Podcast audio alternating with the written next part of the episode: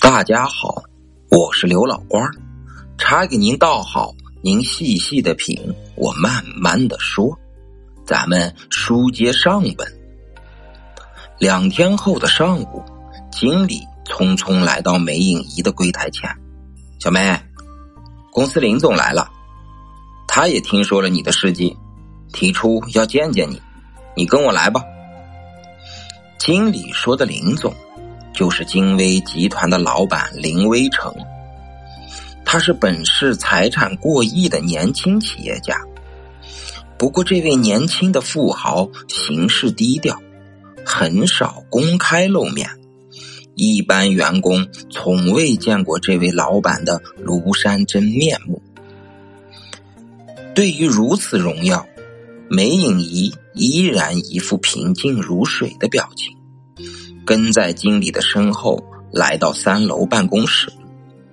经理恭恭敬敬的向坐在大班椅上的一个男人说道：“林总，梅小姐来了。”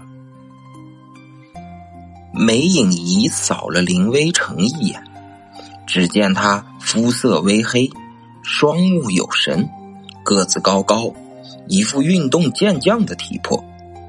但梅影仪。很快就把目光落在了站在他身后的那个年轻男子身上。此人就是自己刚刚认识的阿轩。阿轩一见梅影仪，微微一笑，道：“你好，我们又见面了。林总就是我的雇主。”林微成问道：“怎么，阿轩，你和梅小姐认识？”阿轩说：“我们也是刚认识不久。”林威成直起身子说：“你拾金不昧的事迹，我听说了。在今天这个物欲横流的金钱社会，能做到这一点，实属难能可贵。你不但给珠宝行赢得了荣誉，甚至让整个集团也增光不少。”连我这个老总也得感谢你呀！我们金威是不会埋没任何一个人才的。经我与几位高层商量决定后，提升你担任珠宝行领班。梅影仪稍一沉吟，不卑不亢的说道：“多谢林总的抬爱，不过我在这里的资历很浅。”担任此职恐怕难以服众，而且我这人性格散淡，也不太适合做管理工作。您还是另找别人吧。林微成手扶下巴，目光灼灼的看着梅影仪。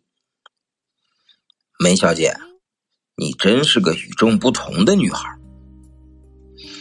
梅影仪顿了一下，说：“您如果没有别的事儿，我先下去了。”说罢，便转过身走了。第二天，梅影仪下班回家时，阿轩骑着那辆红色摩托拦住他说：“我想找你谈一些事儿。”说罢，两个人就在路边找了个座位坐下来。阿轩说：“其实，真正有事儿和你商量的是林总，因为我和你认识，所以他才让我出面。”梅影仪惊讶的问：“林总，他找我会有什么事儿？”阿轩自斟自句的说：“是这样，林总昨天见了你，对你的印象很好。”他说：“你身上有一种很特别的气质，他希望你能做他的女朋友。”梅影仪眼睛瞪圆了：“你不是在开玩笑吧？”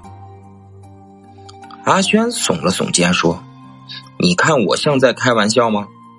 说实话，像林总这样年轻有为的亿万富豪，不知有多少女孩做梦都想成为他的女朋友。”不过，梅小姐，你不用急着答复我，可以回去多想一想。不用想了，梅影仪冷冷的说道：“我和他不过见过一次面，他敢贸然提出这样的要求，而且自己都不出面，还不是仗着手中有钱吗？这不是感情交往，这是财色交易。你的话也许没错，很多女孩会求之不得，但很可惜，我不在内。